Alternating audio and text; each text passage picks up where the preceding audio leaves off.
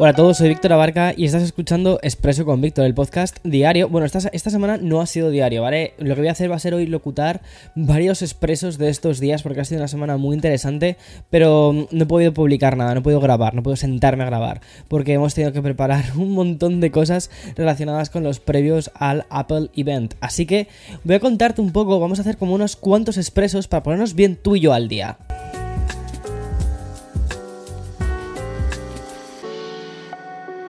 This episode is brought to you by Shopify. Forget the frustration of picking commerce platforms when you switch your business to Shopify, the global commerce platform that supercharges your selling wherever you sell. With Shopify, you'll harness the same intuitive features, trusted apps, and powerful analytics used by the world's leading brands. Sign up today for your $1 per month trial period at shopify.com slash tech, all lowercase. That's shopify.com slash tech. Hoy el foco de las noticias de nuevo va a ser Apple porque ya no solo porque haya hecho el anuncio sobre cuándo va a ser el, evento, que es el 12 de septiembre, ya te, ya te aviso. Y ese ha sido uno de los motivos por los que no he podido publicar más expresos durante la semana. He tenido que coordinar a todo el equipo, hemos tenido que hacer un montón de cosas, cambiando el branding, cambiando... Bueno, creo que vas a flipar. Los próximos días creo que vas a flipar. Si sigues los canales habituales de, de YouTube, de Instagram, o sea, el trabajo que vamos a hacer todos en house va a ser titánico para poder traerte de verdad lo mejor de lo mejor de lo mejor. Pero mira, vamos a empezar ya el lío porque es que tenemos una semana muy complicada. Van a ser tres episodios de Expreso, uno que corresponde a todas las noticias de lunes, martes, otro que corresponde a las noticias de mm, eh, miércoles, jueves y otro que, lo, que además lo locuto hoy viernes que corresponde a las noticias de hoy, ¿vale? Tres expresos para esta semana, tres expresos muy cargados, así que espero que te hayas preparado un muy buen café porque allá vamos al lío. Y es que te podría decir que se ha la espera, pero realmente es justo un poco lo contrario, porque ahora es cuando realmente se nos va a hacer muy largo. Estos próximos días van a ser interminables. Apple por fin ha confirmado la fecha de su próximo gran evento, ese en el que vamos a poder conocer los nuevos lanzamientos, desde la esperada nueva línea del iPhone que dirá hola a la conexión USB-C, eso es un poco lo que se espera, ¿no? Hasta también una nueva versión del Apple Watch. Va a ser el martes 12 de septiembre cuando el mundo va a parar para mirar durante un par de horas la keynote de Cupertino. Y digo el mundo, ¿vale? Porque es que literalmente es uno de los eventos retransmitidos con más visualizaciones que existe. O sea, es una locura. Es curioso, ¿vale? Pero Apple ha decidido programar esta nueva keynote un poquito más tarde de lo normal. Porque si miras el calendario del año pasado, ya más o menos casi casi que estaba haciendo las maletas para ir a Cupertino. Y es que verías que fue el 7 de septiembre cuando sucedió esto. Sin embargo, este año han optado por el 12 de septiembre. No es demasiado loco, ¿vale? Porque... A ver, básicamente por una, por una eh, cuestión. Y es que hace unos cuantos años me acuerdo que también fue un 12 de septiembre, creo que fue como en 2019 más o menos, creo que fue en el, el evento también en septiembre, o sea, que no es una locura, que sea un poquitín una semana más tarde. Y además tiene también sentido porque dicen que es un rumor que hay por ahí, y es que dirían que em, las reservas empezarían justo ese mismo día, 15 o sea, que empezarían el 15 de septiembre. Termina el 12 y las reservas el 15. Y de esta forma, pues las ventas oficiales en principio se iniciarían el 22 de septiembre. Tiene muchísima lógica, sinceramente, en cuanto a números. Y como suele ser ya habitual, esperamos un evento en el que el iPhone 15 y el nuevo Apple Watch pues se lleven casi todo el protagonismo, aunque también deberíamos dejar espacio y un poquito de hype para algún nuevo Mac con M3. Personalmente no lo espero, ¿vale? Y yo espero que estos se lancen más bien en octubre, más que en esta, en esta keynote de septiembre. Pero siempre puede haber alguna sorpresa extra. Vale, y uno de los dispositivos que van a liderar esta keynote también podría ser el iPad. Y es que, tal y como informan desde Bloomberg, parece que la versión Pro podría ser actualizada. De hecho, sería la primera vez en los últimos 5 años. Y es que, según apuntan en Bloomberg, Apple está trabajando en la actualización del iPad Pro, algo que no se produce desde el 2018. Y es que los cambios que ha ido recibiendo este dispositivo han mejorado chips, cámaras y cierta tecnología de las respectivas pantallas, pero nunca ha experimentado esa gran revolución que quizás ya va tocando y que parece que va a tocar Personalmente, te voy muy sincero, no creo que el iPad Pro lo veamos ahora, ¿vale? No creo que lo veamos en septiembre. Creo que están trabajando en ello, creo que sí que efectivamente están haciendo un gran cambio en el concepto del iPad Pro, pero no creo que lo veamos ahora en septiembre. Quizás en septiembre lo que sí que vemos es un, iPad eh, normal, un Classic, ¿no? Uno, más económico, porque suelen ser las renovaciones en este, en este tipo de eventos. De todos modos, sobre el iPad Pro además considero que no va a llegar ahora en septiembre porque una de las cosas que se mm, presuponen que, con las que saldrían sería con la próxima generación del M3. No creo que veamos M3 en esta keynote, entonces por eso creo que tampoco vamos a ver un iPad Pro en esta keynote. Pero de todos modos, o sea, de todos modos, ¿vale? Además sería de las primeras tablets de Apple en contar con pantallas OLED, las mismas que utilizan los iPhones desde el modelo 10 en 2017.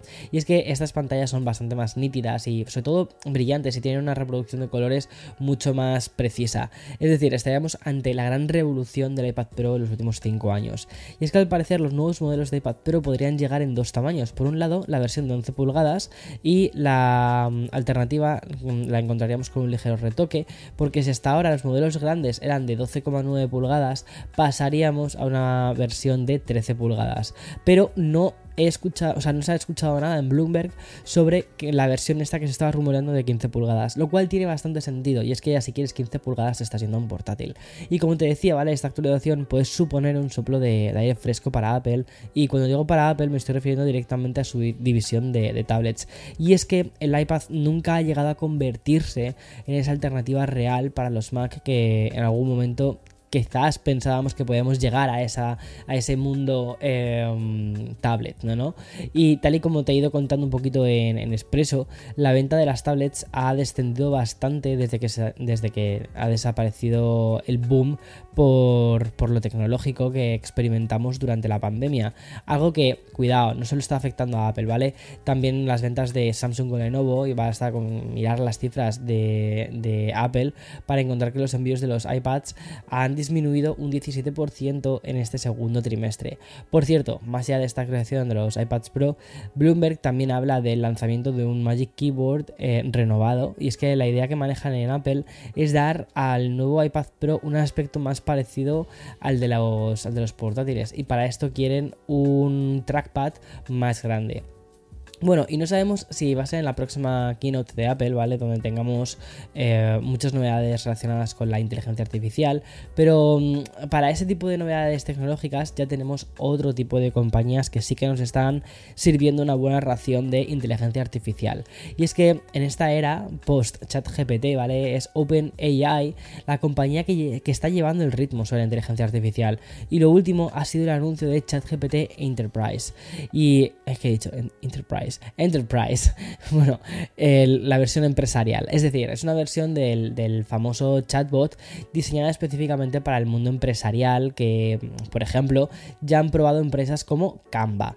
Pero ¿Qué tiene diferente este ChatGPT Enterprise al normal? Bueno, pues es que esta nueva herramienta de inteligencia artificial para empresas lo que quiere hacer es dar como más privacidad y más seguridad y mm, aunque ofrece la misma funcionalidad que la versión básica de, ChatGPT, esto lo que significa es que vas a poder redactar correos electrónicos, ensayos, escribir incluso código, pero también que añadiría funciones como el análisis de datos y como te decía, mayor protección en la privacidad a nivel empresarial.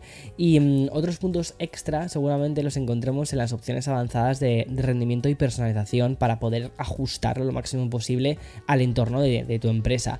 De momento, ¿vale? El valor diferencial de esta versión empresarial lo vamos a encontrar en el panel de administración, el cual pues permite eh, a, un, organismo de dirección, ¿no? Pues controlar cómo los trabajadores van a usar este chat GPT. Además, otras herramientas para la gestión del inicio de sesión único, mejoras en la verificación del dominio y también otras características como las estadísticas de uso. También un acceso mm, ilimitado a Advanced eh, Data Analysis y sobre todo acceso prioritario a ChatGPT 4.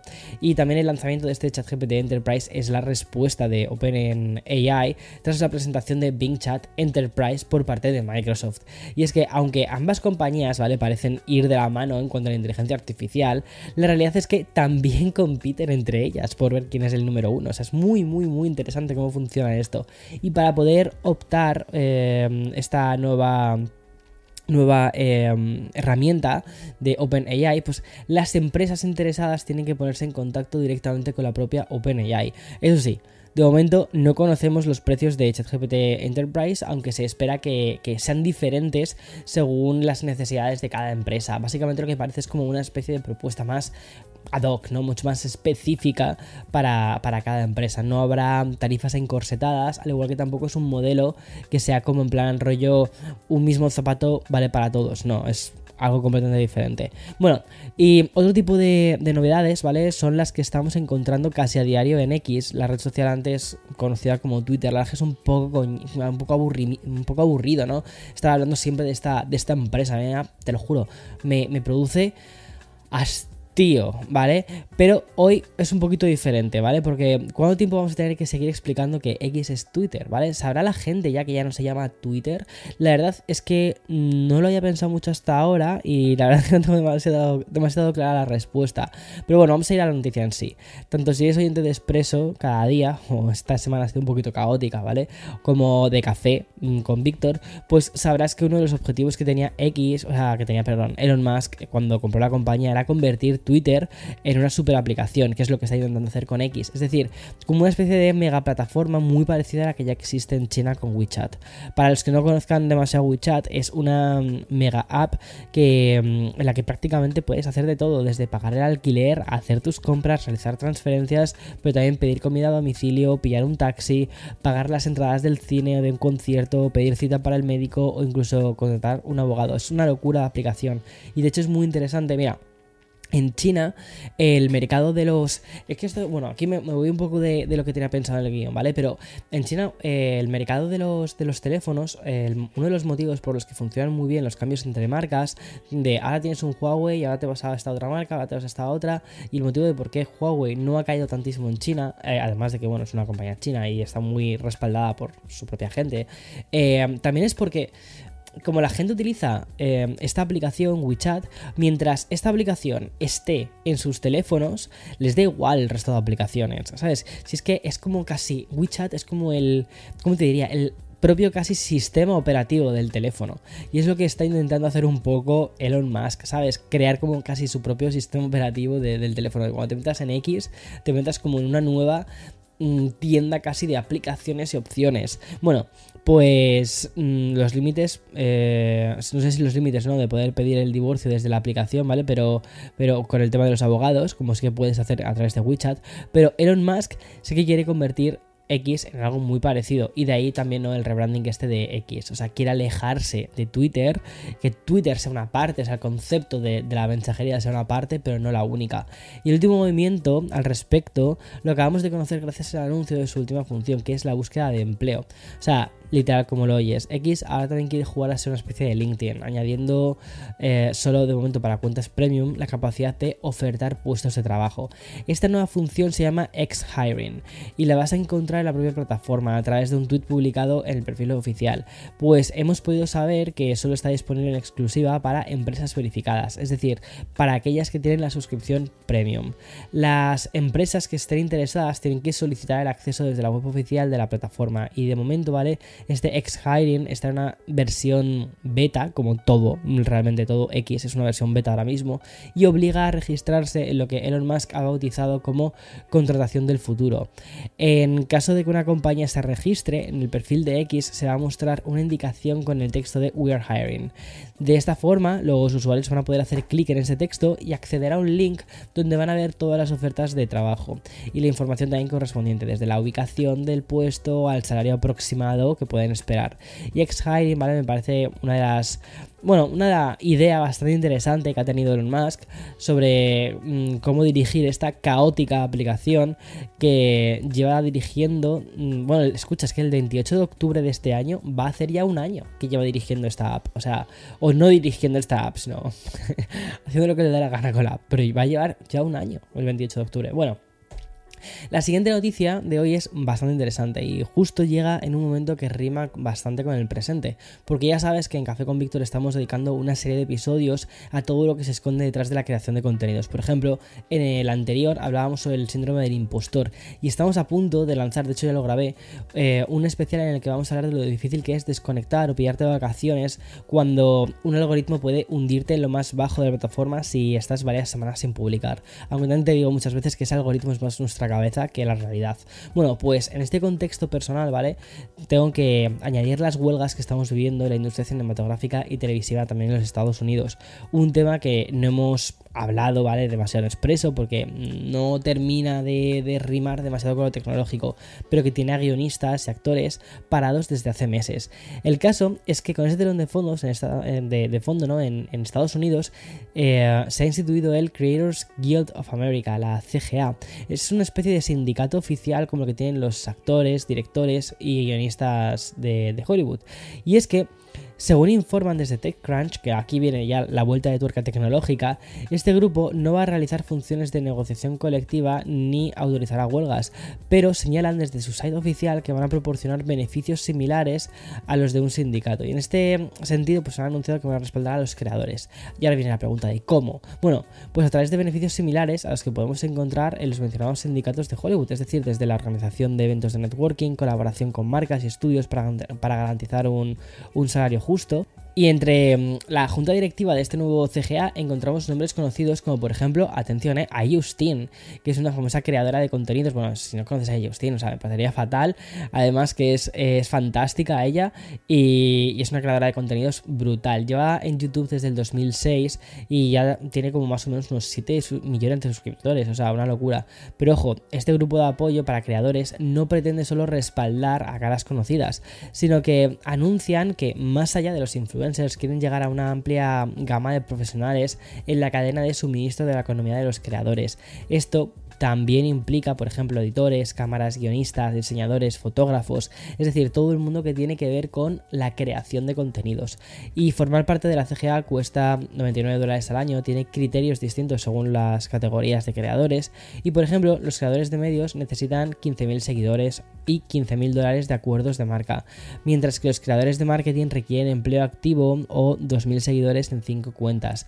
Los creadores generales deben recaudar 500.000 dólares o lograr 50.000 transmisiones o descargas. Es decir, a ver, lo que buscan básicamente es que estés en activo, ¿vale? Que, que estés moviéndote, que tengas un negocio y que eh, de ese modo pues también puedas hacer más presión a ciertos otros organismos, ¿no?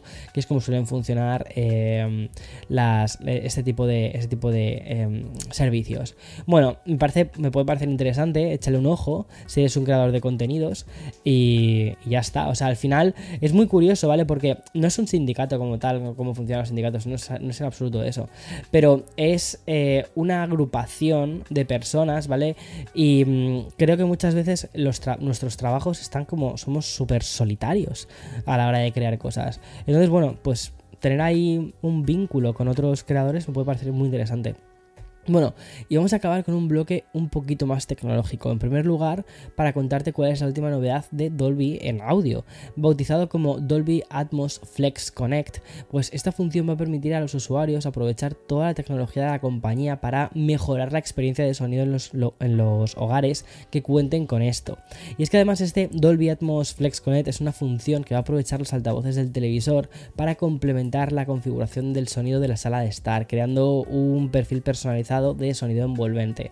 Lo que mm, Dolby vale es optimizar el audio según la propia disposición de la habitación, para entender la habitación y también la ubicación de los, de los altavoces. Pero es que escucha, es que aún hay más cosas. Y es que la compañía asegura que Flex Connect no solo va a potenciar el canal central, ¿vale? Es decir, que tienes delante, sino que también ajustará el sonido de cada altavoz, incluso los incorporados en el televisor.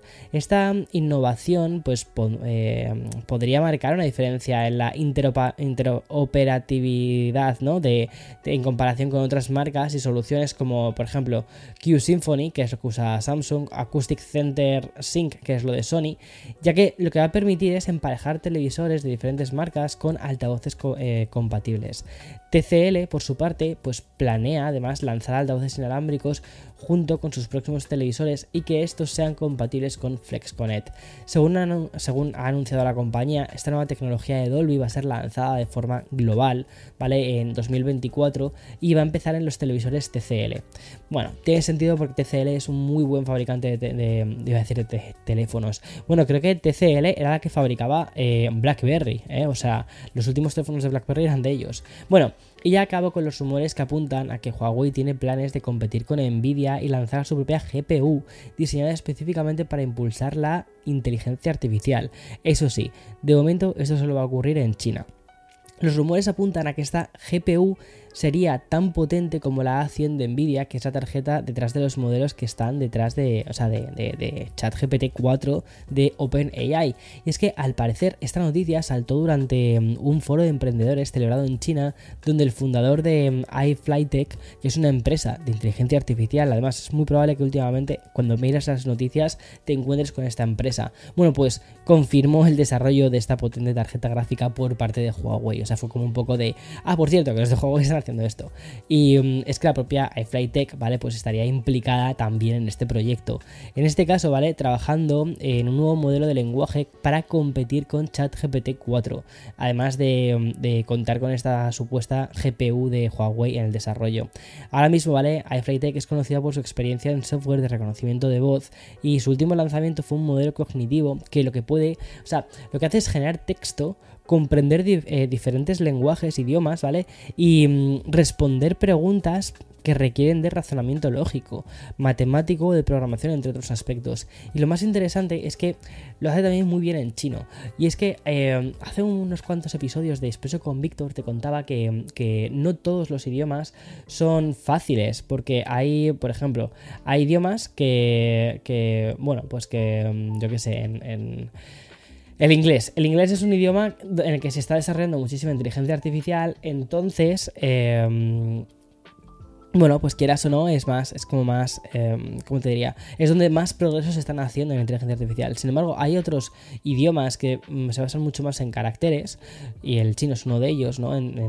y entonces es más complicado para la inteligencia artificial entender ciertas cosas, porque depende de ciertas combinaciones de caracteres, de... Bueno, es más complicado, es un idioma más complicado. Y sin embargo, o sea, sin embargo, eh, iFlyTech está muy metida justo en este idioma y lo están haciendo muy bien. En fin, hasta aquí todo lo que tenía que contarte sobre las noticias que corresponden al lunes y martes de esta última semana de septiembre, hoy de septiembre, perdona, de agosto, y vamos al lío con más.